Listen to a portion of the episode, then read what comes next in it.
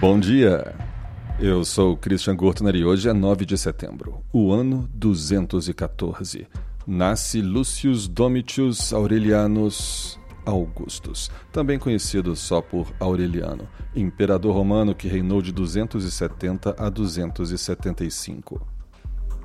Apesar desse curto reinado, ele derrotou inimigos de Roma, ele restaurou províncias do leste, reconquistou várias delas e tirou Roma de uma crise que era enfrentada no século III.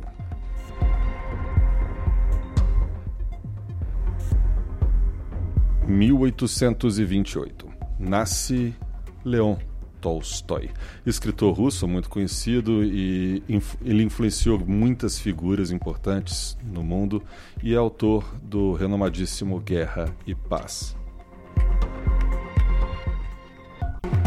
As obras de Tolstói eram muito realistas e possuíam é, várias passagens maravilhosas. Cito duas frases que me cativaram muito, que é há homens que passam por um bosque e só vejam lenha para a fogueira. E aquele que conheceu apenas a sua mulher e a amou sabe mais de mulheres do que aquele que conheceu mil.